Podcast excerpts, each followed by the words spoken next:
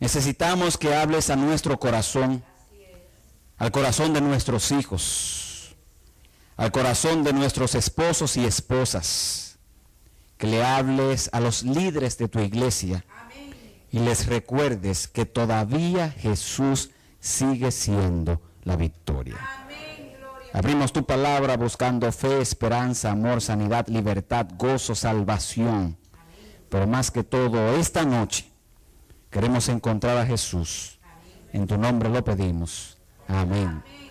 Y amén. Amén. Que Dios le bendiga, pueblo de Dios. Le tengo malas noticias. Decía mi abuelo, camino malo se recorre rápido. Así que voy a dar las malas noticias comenzando. Yo lamento que hayan venido esta noche.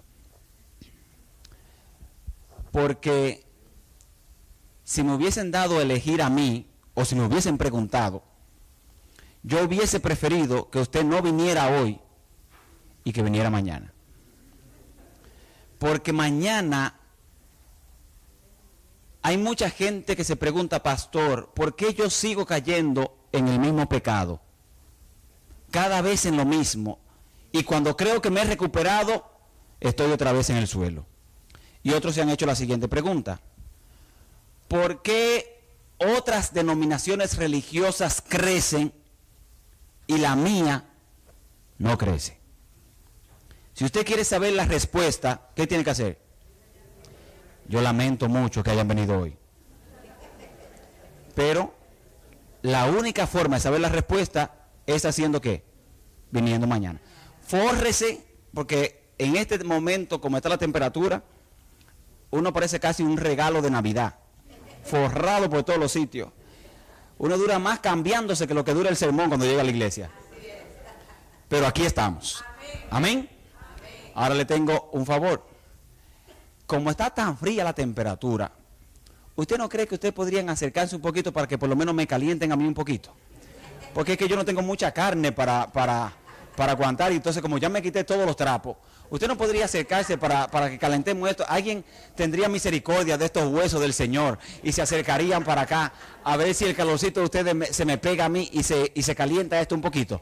Este, venga, venga, muévase un poquitito nada más para que nos sintamos mejor aquí en casa y podamos gozarnos en la palabra del Señor esta noche que permítame decirle, ¿cuántos los que están aquí están casados? Déjenme ver las manos. Veo algunos que levantan la mano con una tristeza, no sé por qué, pero... El sábado a las 3 de la tarde, Menchi y yo vamos a tener una conversación solamente para matrimonios. Ahí no queremos nada del menudo, de los muchachos y nada de eso. Es solamente para las parejas. Y lo que vamos a hablar se llama de corazón a corazón. Así que es solamente haga planes, convenza a su muñeco, hágale su comida favorita esta semana, este, llévele su florecita a la primera dama, este, pero el sábado en la tarde es solamente para parejas. Y le vamos a mostrar el sábado en la tarde que si el esposo suyo tiene la boca de cocodrilo, le vamos a decir cómo resolverle la boca de cocodrilo al marido suyo. Si la primera dama suya es chismosa, criticona y bochinchera, le vamos a dar la receta para eso también. Si usted quiere saber cómo devolverle el romanticismo al matrimonio suyo, se lo vamos a decir también. Y hay una parte muy especial. Le voy a mostrar con la Biblia cómo ser la persona, el mejor amante y la mejor amante con así dice Jehová. Usted nunca ha escuchado eso. Y yo se lo voy a demostrar con la Biblia. Así que traiga libreta para que escriba porque lo voy a devolver para su casa, que la doña no mire para ningún otro lado sino a su muñeco. Y a los esposos o doñas se lo voy a devolver romántico, que lo único que van a decir hay lobby y le van a dar la tarjeta de crédito. Pero tiene que traerlo cuando. ¿A qué hora?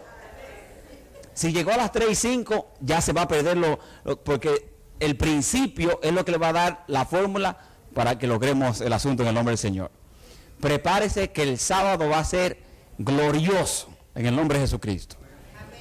Vamos a lo que vinimos. Números capítulo 22. El libro de Números, allí encontramos la porción bíblica para esta noche. Números capítulo 22. y vamos a leer a partir del verso 1 en adelante. Números 22, verso 1 en adelante. Acuérdese mañana, traiga a la vecina suya que pone la música altísimo y que usted, que ella cree que usted está sordo, este, traiga al amigo suyo, al compañero de trabajo, tráigalo mañana, que le aseguro que muchas de las preguntas que ellos están haciendo hoy en día van a ser contestadas mañana. Número 22, verso 1 en adelante dice, partieron los hijos de Israel y acamparon en los campos de Moab junto al Jordán frente a Jericó. Cuando usted lee el versículo 1 va a descubrir lo siguiente. Dice Éxodo, a partir del capítulo 5 en adelante, que Dios con mano fuerte liberó a su pueblo de la esclavitud de Egipto. Durante más de 400 años, el pueblo estuvo elevando oraciones cargadas de latigazos, estuvo comiendo con el pan amargo de la esclavitud, y dice que Dios vio el dolor del pueblo y con mano fuerte liberó a su pueblo. Y cuando el pueblo sale, se hace famoso por dos cosas. Número uno, porque era el único pueblo que tenía un solo Dios. Y es interesante porque hoy en día la gente tiene muchos dioses. Algunos de ellos usted lo conoce, algunos le llaman dinero, otros le llaman la televisión, otros su Dios es Facebook, otros creen que si se le queda el teléfono, creen que se le acaba de quedar la vida en la casa y tienen que devolverse a buscar el teléfono, entonces ese es su Dios.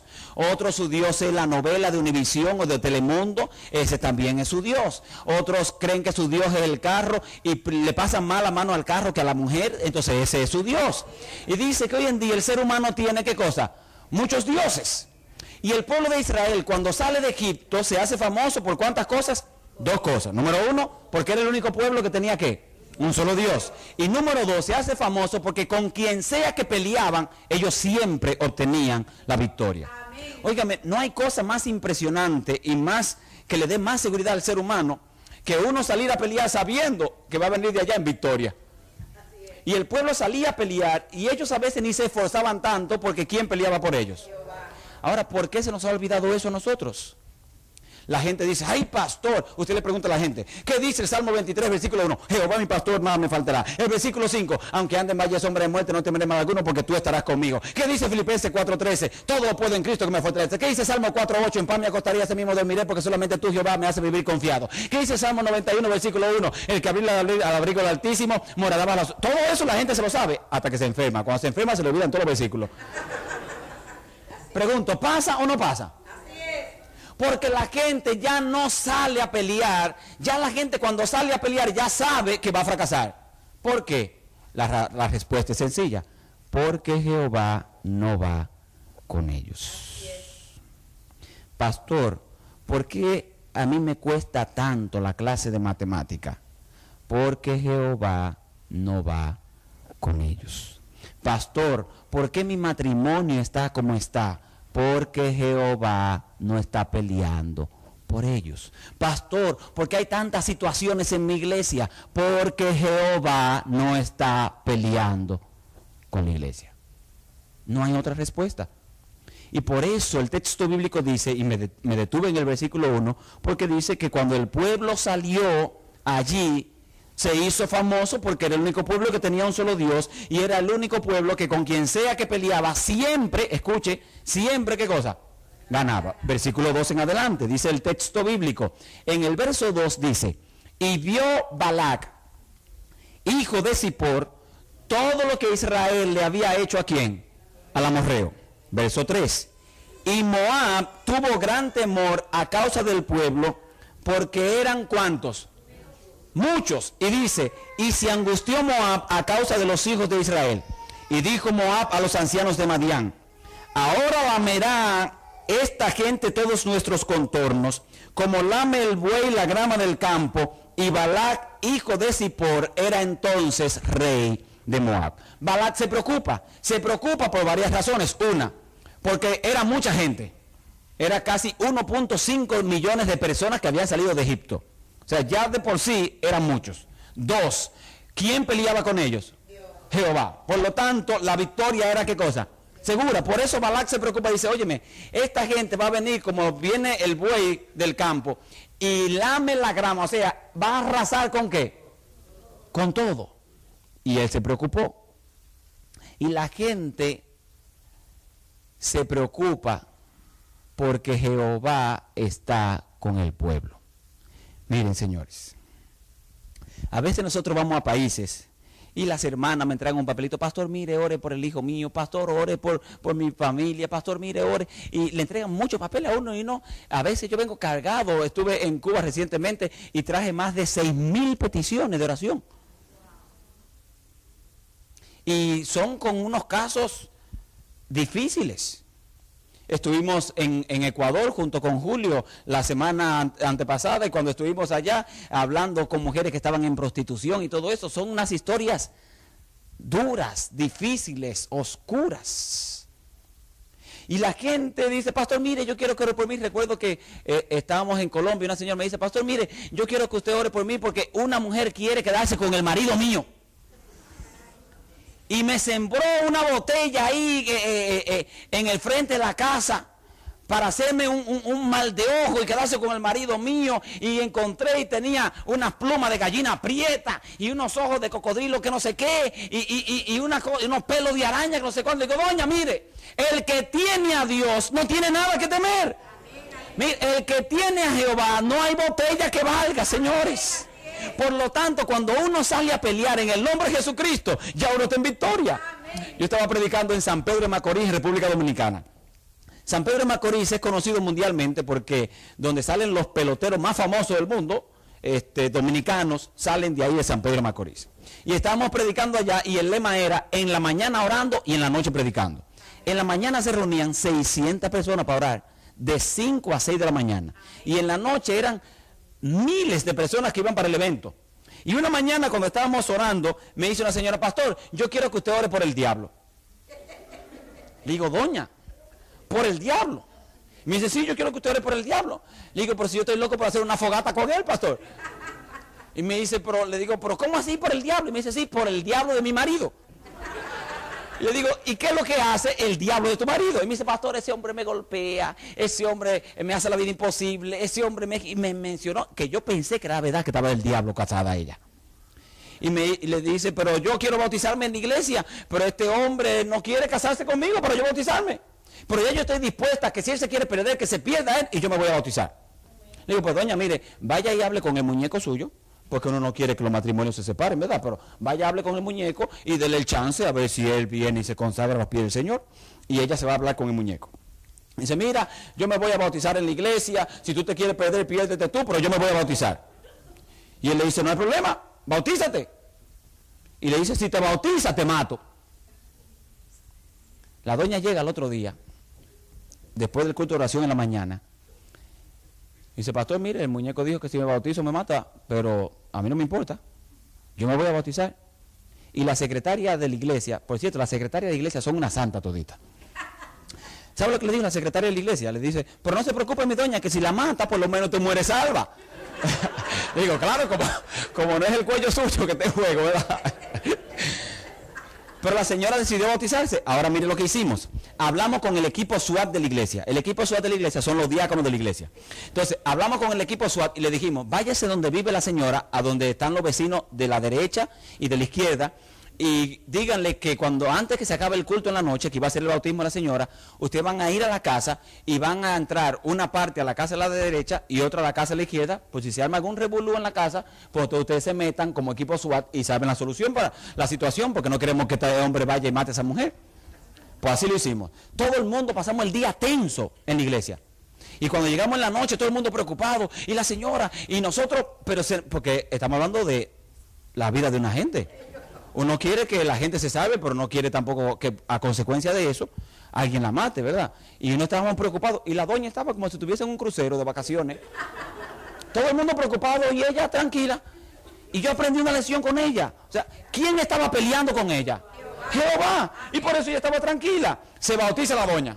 Llega a la casa. Y el esposo está sentado en el sillón de la sala con un cuchillo en la mano. Le dice, ¿Te bautizaste? ¿Qué usted cree que ella le dijo?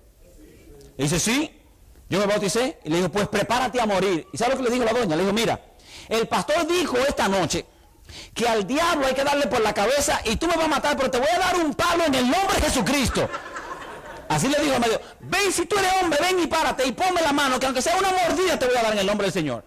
Y cuando el hombre ve que la mujer, que era una santa de Israel, como que se le prenden los espíritus, le dice, eso es lo que te están enseñando a ti en la iglesia, ¿verdad que sí? Le dice, sí, te voy a dar en el nombre del que vive. ¿Sabe qué? Dos días después bauticé al diablo del esposo. Pregunto, ¿tiene Jehová poder o no lo tiene? Sí, señor, si lo está diciendo. El enemigo se va a preocupar, el enemigo se va a asustar cuando su iglesia hispana de Toronto se una y diga, con nosotros pelea Jehová. Oh, y por eso Balak se preocupa. Y, y escuche lo que hace Balak, versículo 5. Dice que a Balak se le ocurrió una idea. Mire cuál fue la idea. Envió mensajeros a Balaán. Balaán era, déjeme explicarle esto un momentito.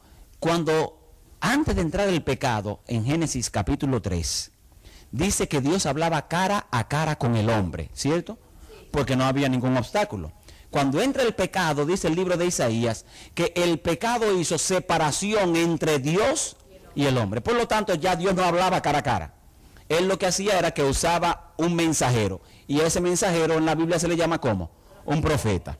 No era el mismo profeta todo el tiempo, sino que variaba, pero siempre había palabra de Jehová para el pueblo. El profeta en ese momento se llamaba Balaán. Balaán trabajaba para Dios. Balaán era ese hombre que estaba más pendiente a las cosas de allá que a las cosas de aquí. Balaán era ese hombre que daba el mensaje y, seguía las instrucciones que Dios le daba. Y ahora Balac, que es el rey, manda a buscar a Balaán y le dice, versículo 5, ven ahora porque un pueblo ha salido de Egipto y he aquí cubre la faz de la tierra y habita delante de mí. Ven pues ahora te ruego y maldíceme este pueblo porque este pueblo es más fuerte que yo quizá yo pueda herirlo y echarlo de la tierra, pues yo sé que el que tú bendigas será bendito. ¿Y qué dice? Y el que tú maldigas será maldito. Y entonces Balak comete el error que cometen todas las religiones del mundo, incluyendo los adventistas del séptimo día. ¿Cuál es el error que comete Balak? Número uno, le manda regalos a Balaam. Y hay gente que se deja comprar por un regalo. Y hay muchachas que venden su inocencia por un regalo. Y hay líderes de iglesia que venden sus principios por un regalo. Y hay hermanos de iglesia que venden su salvación por un regalo y creen que todo se puede comprar con dinero. Y déjeme decirle esto, no lo van a dejar salir, salir del supermercado si usted no paga. Pero déjeme aclararle esto, usted puede comprar una casa con dinero, pero no puede comprar un hogar. Usted puede comprar una mujer con dinero, pero no puede comprar una esposa. Usted puede comprar una buena cama con dinero, pero nunca podrá comprar el descanso. Usted puede comprar una iglesia con dinero, pero nunca podrá comprar la salvación. Por lo tanto, las cosas más importantes de la vida no se compran con dinero. Y dice que Balak le manda regalos. Balaán estaba en mala porque el medio de aquí había subido los impuestos. Y entonces él estaba atrasado con los impuestos, Balaán y estaba orando para que el Señor le ayudara a resolver el problema de los impuestos. Y cuando le llegan ahora, dice, mira, Balak te manda este chequecito para que venga y le maldiga a una gente que hay allá. Él no dice quiénes son. Y Balak y Balaán entonces dice, quédense aquí esta noche y déjenme ver qué Jehová me dice. Balaán se acuesta. Jehová le dice, ¿quiénes son esa gente que están en la casa? Oh Señor, la respuesta a mi oración esa gente tiene un problema y quiera que yo le vaya a maldecir a unos muchachos que tienen allá, que él le tiene miedo porque son muchos y porque el Dios de ellos es el Dios todopoderoso. Y Jehová le dice, pero caballero, ese Dios soy yo. Y le dice, usted no va para allá, pero Señor, no va porque ese es mi pueblo.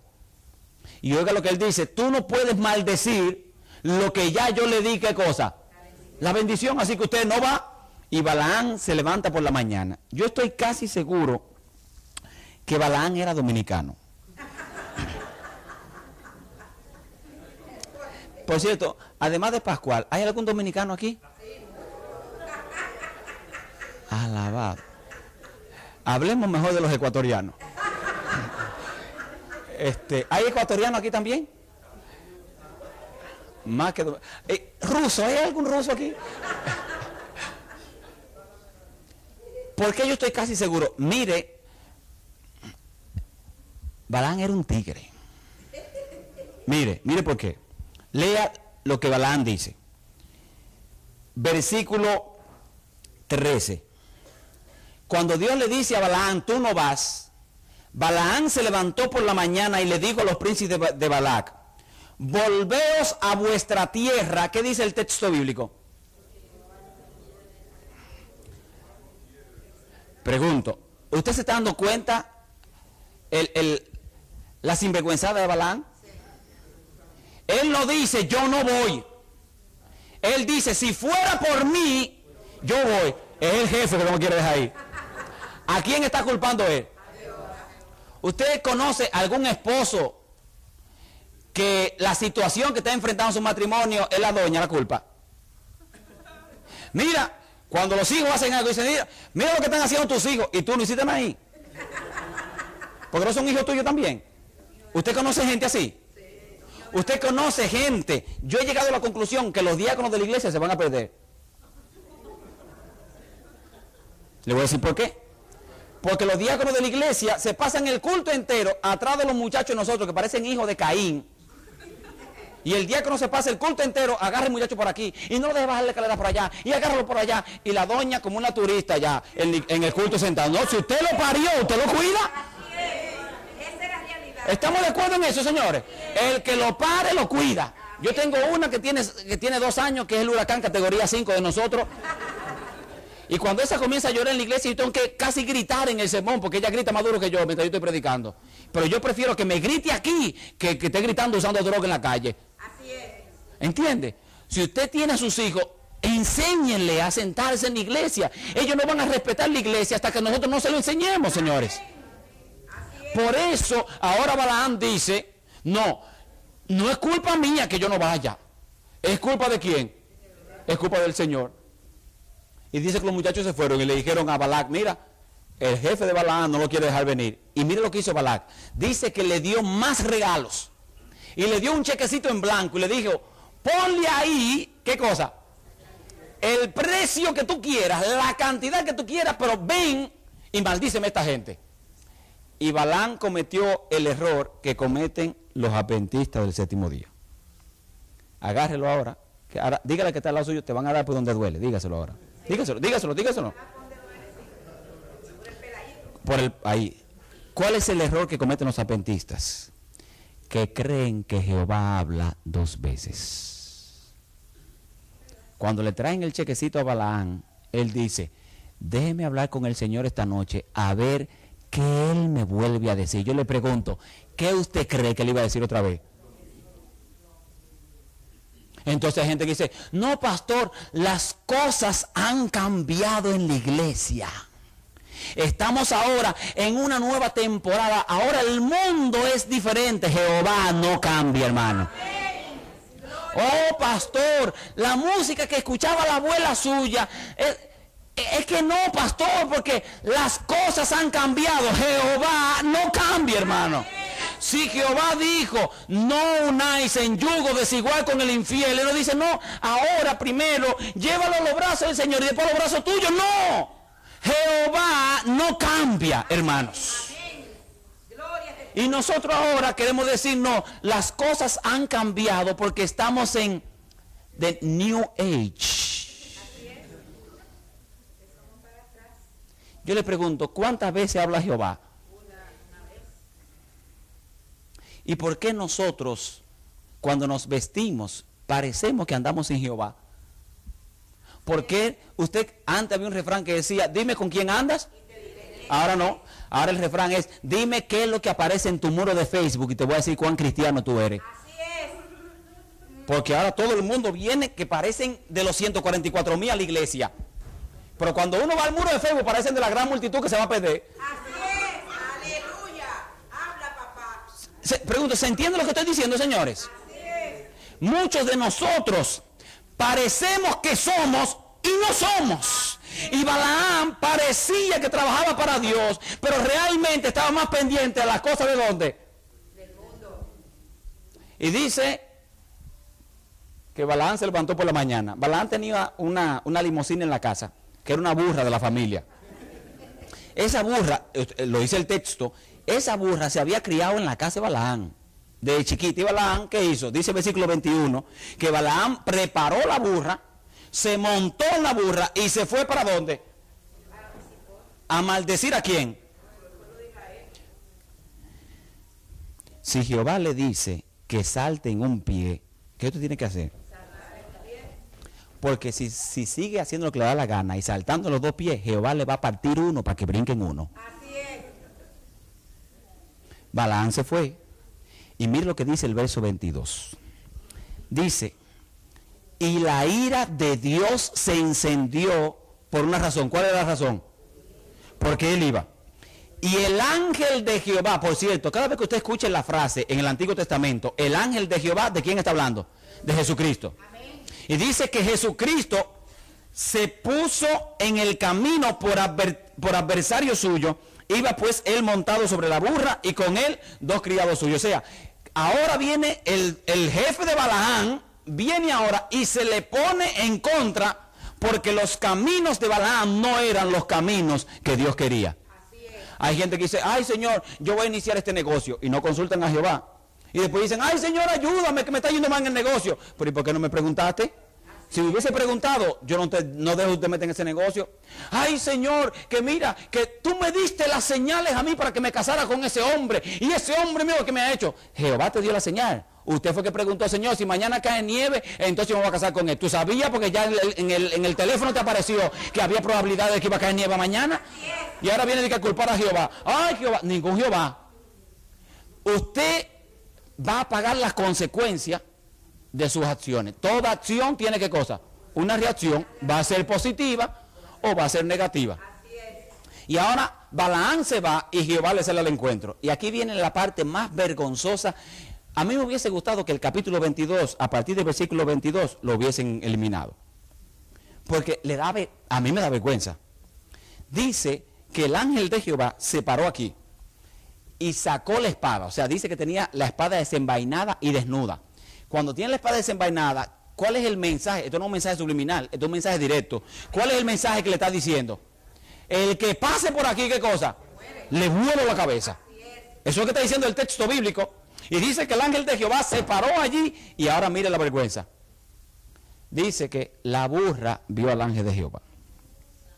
Pregunto, ¿quién era el que trabajaba para Jehová? ¿Y por qué no lo vio? ¿Qué estaba viendo Balaán? Balaán iba preguntándose de todo el viaje, ¿cuál será la cantidad que yo debo ponerle al chequecito? Y cuando uno está pendiente al chequecito, ve a Jehová. Y dice, y a mí me dio vergüenza, la burra vio al ángel de Jehová. Pero déjeme decirle, esto no es cualquier burra. Toda la gente nos ha hecho creer a nosotros que las burras son brutas. Esta burra no solamente es bruta, esta burra fue hasta la universidad y se lo voy a demostrar ahora. No, no, se ríe, se lo voy a demostrar ahora. E, era la burra más inteligente que ha existido en toda la historia de la Biblia. La burra ve a, Jehová y dice, ese se ve peligroso. ¿Sabe lo que hace la burra? ¿Qué hizo? Dice que se desvía del camino y cuando Balaán se da cuenta que la burra no va para donde está el cheque, ¿qué hace con la burra? La golpea. Y la burra dice, bueno, si hacía la buena, pues yo vuelvo y la burra vuelve a camino. Y dice que el ángel de Jehová se fue un poquito más atrás. Y había poco espacio a izquierda y a derecha. Y dice que la burra, ¿qué hizo otra vez? Volvió a ver al ángel y dijo, es que no le voy a pasar por, ese hombre por ahí. Y dice que pasó tan pegada la burra del ángel para ni siquiera tocarlo, que le, le raspó toda la pierna a Balaán. Y Balaán molesto, ¿qué hace entonces?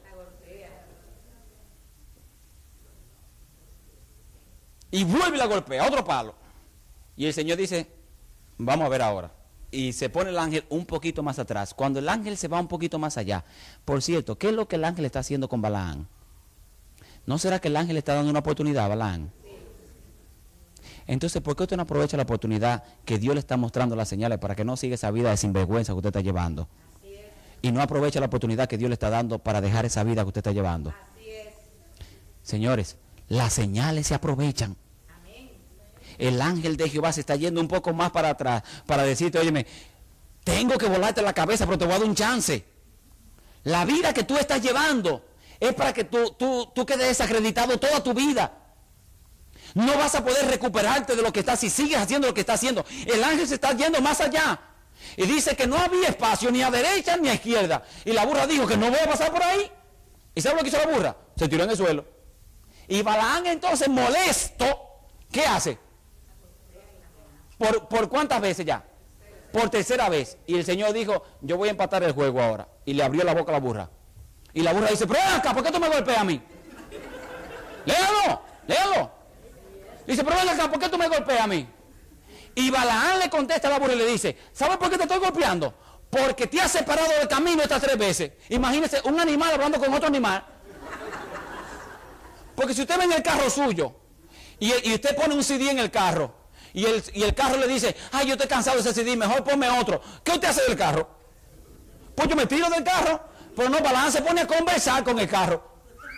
Y le dice a la burra, porque te has separado de mí, del camino, te estoy golpeando otra vez. Y, escúcheme, y ahora le voy a demostrar que la burra estudiaba. La burra era abogada. Léalo. No, no, usted no me cree, léalo conmigo. Capítulo 22. Dice el versículo 30. Escucha el argumento que, que, utiliza la burra. Es la burra que está hablando en el verso 30. Y la burra le dijo a Balán, pero no soy yo tu asna sobre mí has cabalgado desde que tú me tienes hasta este día. Y la burra pregunta, ¿alguna vez en el tiempo que yo tengo en tu casa, me había comportado yo en algún momento así contigo? Y Balán contesta, no. Oh, dígame, ¿se está defendiendo bien la burra, sí o no? Pregunto, ¿era abogado o no era abogada? Porque ella dice, en el tiempo que yo tengo en tu casa, me había portado yo así. Tú no te has preguntado por qué que yo me estoy portando así. Que yo estoy viendo algo, ¿qué cosa? Que tú no estás viendo.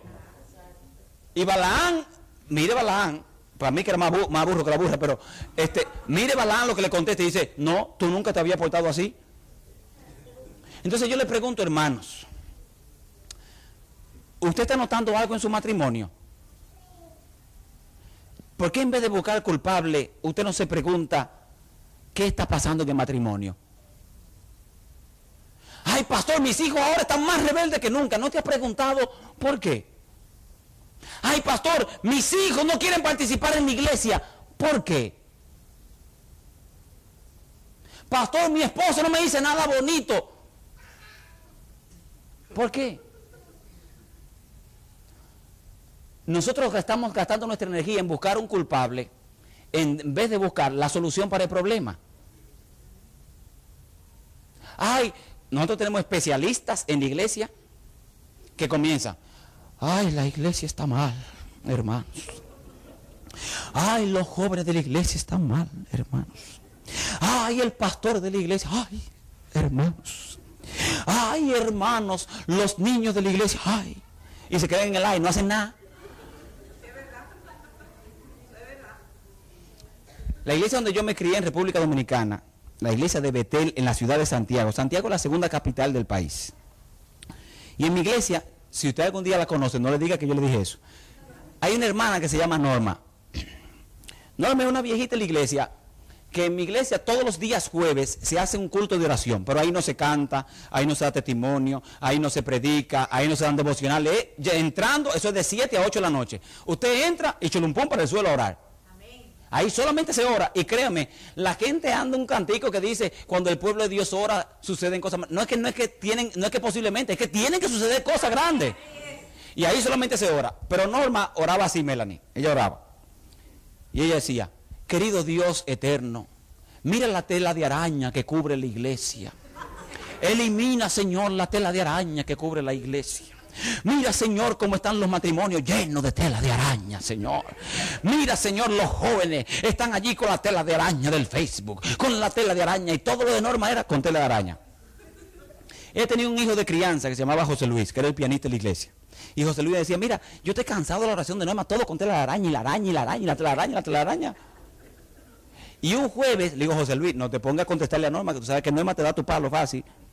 Y un jueves están orando en la iglesia y comienza Norma, mira Señor, cómo están las denominaciones religiosas llenas de tela de araña, sus hijos llenos de tela de araña. Mira Señor, cómo están los pastores de la iglesia, tela de araña con sus hijos, sus matrimonios se están dejando envolver. Y todo era con tela de araña.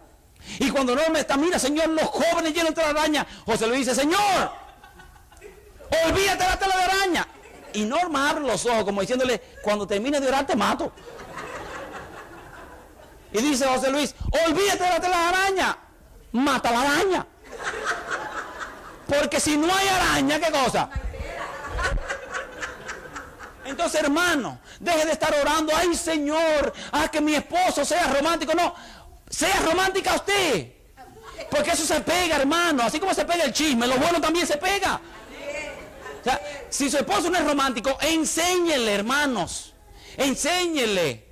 Enseña a sus hijos a amar a Dios. Pero el gran problema de los muchachos de hoy en día, ¿sabe cuál es? Se llama la nariz. Dirá, pastor, la nariz, sí. Y, y cuídese de la nariz de los jóvenes. ¿Sabe por qué? Porque los jóvenes se huelen quién es realmente cristiano y quién aparenta que es y no lo es. Y el gran problema de los jóvenes de hoy en día con los líderes de la iglesia es que los líderes de la iglesia le exigen a los jóvenes lo que ellos no están haciendo. Yo le aseguro a usted que si hay un líder de iglesia que se compromete y que vive, no que dice, que vive, va a tener todos los jóvenes trabajando con él. Pero cuídese de la nariz de los muchachos. Porque los muchachos se huelen quién lo hace solamente porque es su deber y quién realmente quiere la salvación de los muchachos.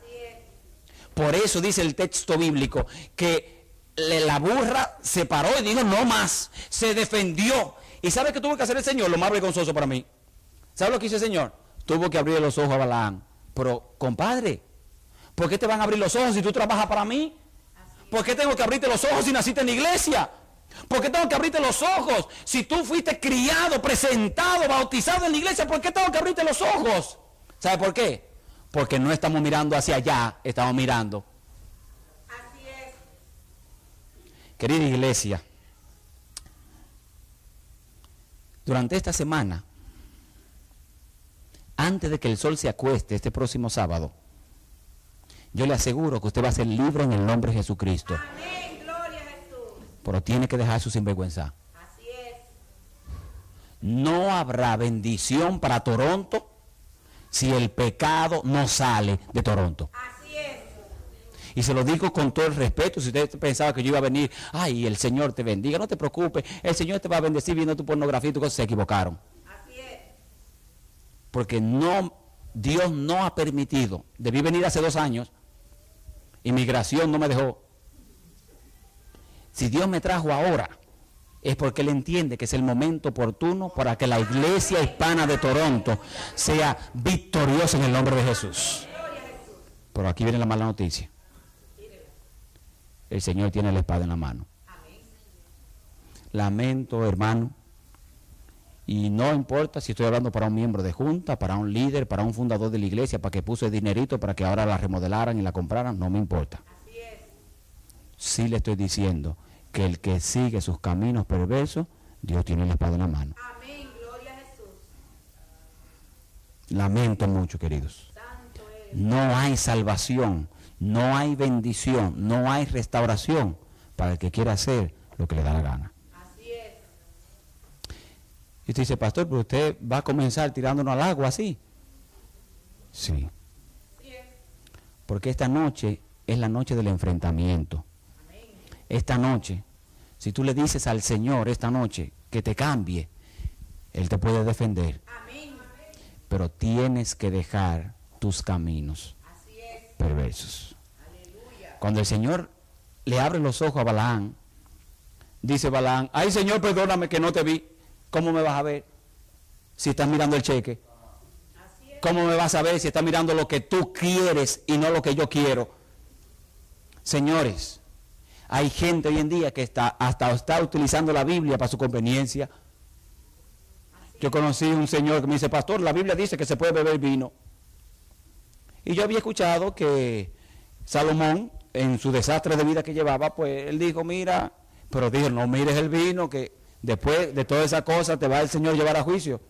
Pero la cita bíblica que él me da es la más extraña. Él me dice, Mateo 25, allí está la historia de las diez vírgenes. Le digo, pero si yo he predicado las diez vírgenes hasta del 6 de la blusa que utilizaban las mujeres, y nunca había leído que, que dice que ellas bebían vino. ¿Sabe lo que él hizo? Dice, el texto dice, y las mujeres salieron a comprar vino. Entró el esposo y se cerró la puerta. Digo, pero ven acá, pero es verdad. Digo, pero déjame ver la mía porque aquí tiene que haber algo raro. ¿Sabe qué fue lo que el hombre hizo? Que me cambió una coma. ¿Sabe lo que dice el texto? Y las mujeres salieron a comprar, coma, vino el esposo y se cerró la puerta.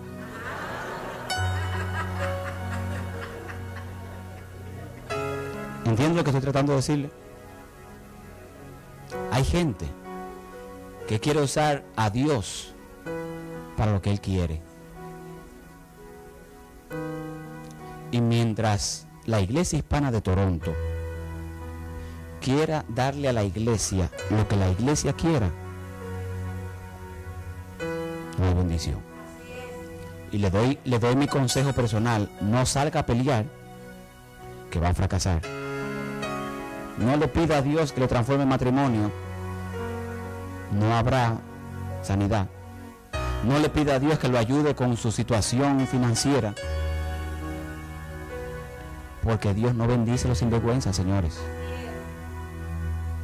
No le pida a Dios, ay Señor, ayúdanos ahora que, que, estamos remodelando la iglesia, que nuestra iglesia es una iglesia gloriosa, que la gente sepa que los adventistas del séptimo día tenemos la verdad. No lo pida. Hasta que usted deje de mirar hacia abajo y comience a mirar. Yo estaba predicando en mi iglesia en Puerto Rico.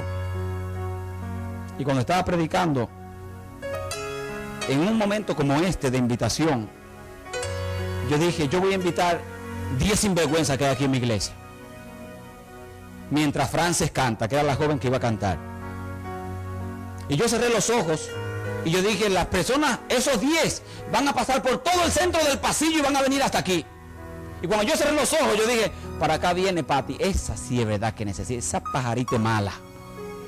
Y ya en mi mente, Yari, ya yo sabía quién eran los 10 porque el pastor conoce qué cosa. Su ovejas.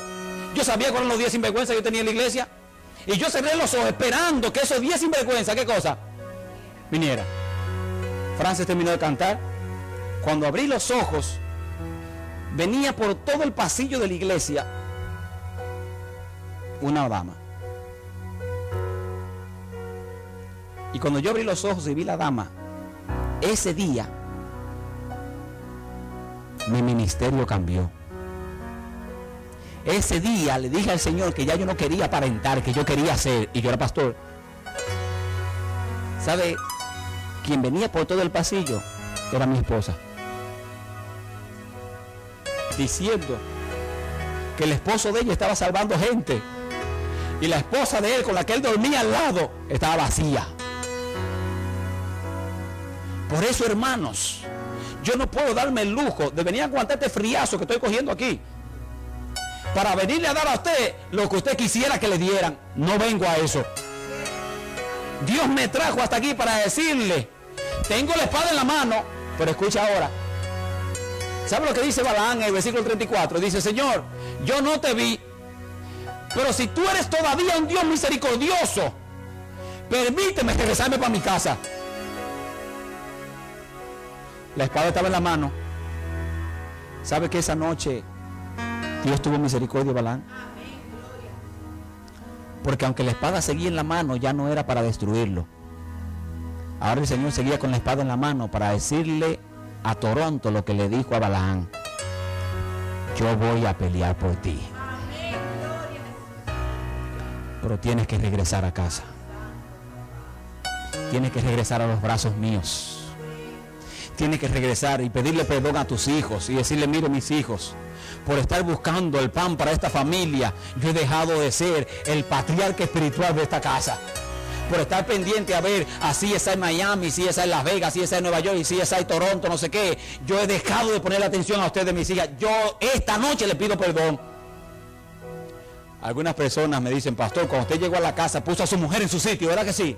Avergonzando la frente a la gente. No, hermanos. Yo la miré a los ojos con lágrimas y le dije, hoy será la última vez que tú vas a estar vacía. Jehová y yo nos vamos a encargar de que tú siempre estés en victoria. La gran pregunta es, ¿verdad que tú tienes que hacer lo mismo con tu esposa? ¿Verdad que tú tienes que hacer lo mismo con tu esposo? Ya uno entra a la casa y no se siente la gloria de Dios. Porque la gente en la casa no es tan pendiente de la gloria de Dios. Yo quisiera orar esta noche. Y yo quisiera orar esta noche por 15 sinvergüenza de Toronto. Ah, pastor, ¿por cómo usted se pone a llamar a 15 sinvergüenza? En el momento que yo me levante van a saber que soy yo. Eso no es mi problema. Eso es el problema suyo.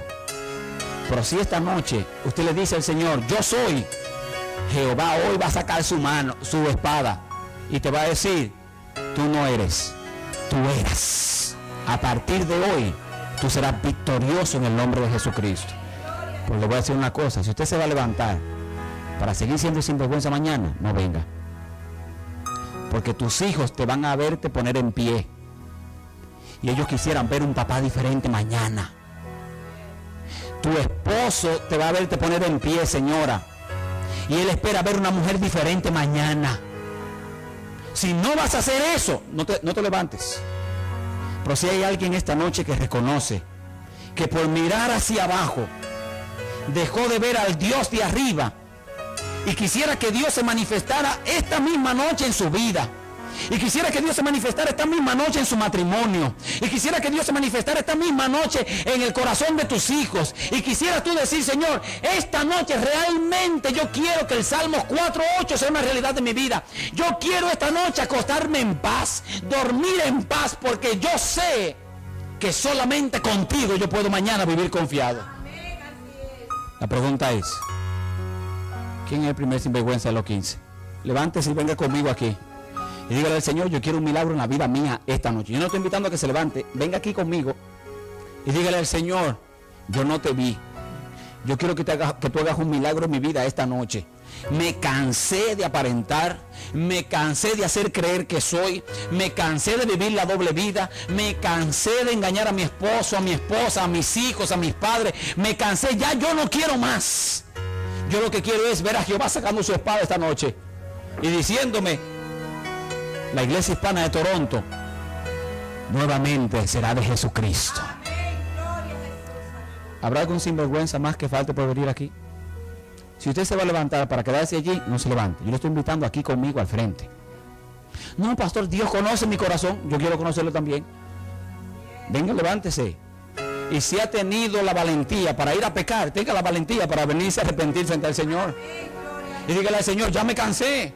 Yo no puedo. Pero yo sé que tú tienes el poder para hacerlo. Yo quiero que tú mejores la vida mía. Yo quiero que mi esposa me vea otra vez con orgullo.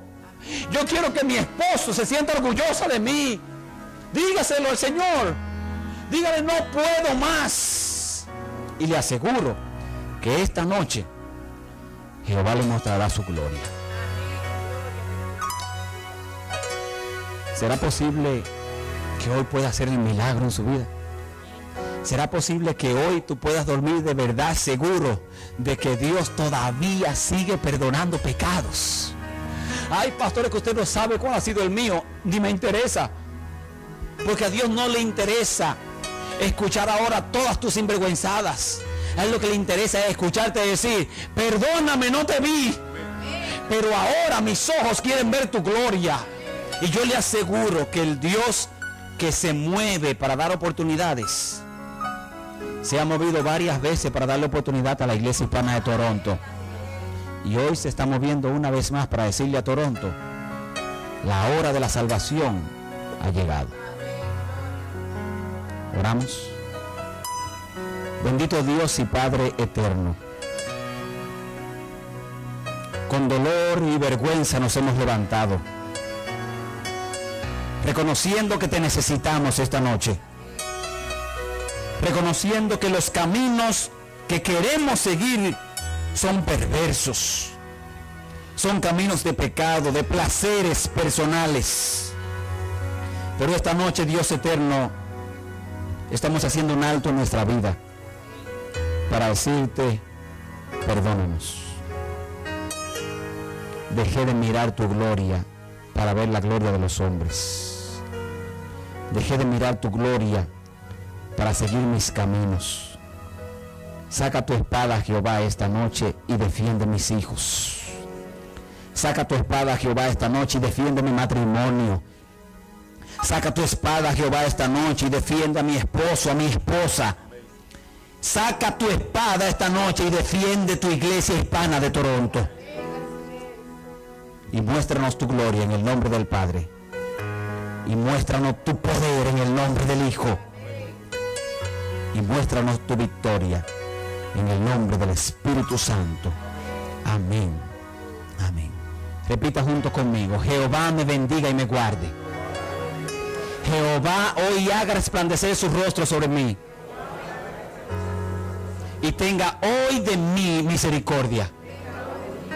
Jehová hoy alce sobre mí su rostro. Y ponga en mí. Siempre ponga en mí. Abraza al que está a tu lado y dígale, ya deja de ser sinvergüenza. Que Dios le bendiga en el nombre de Jesús. Amén.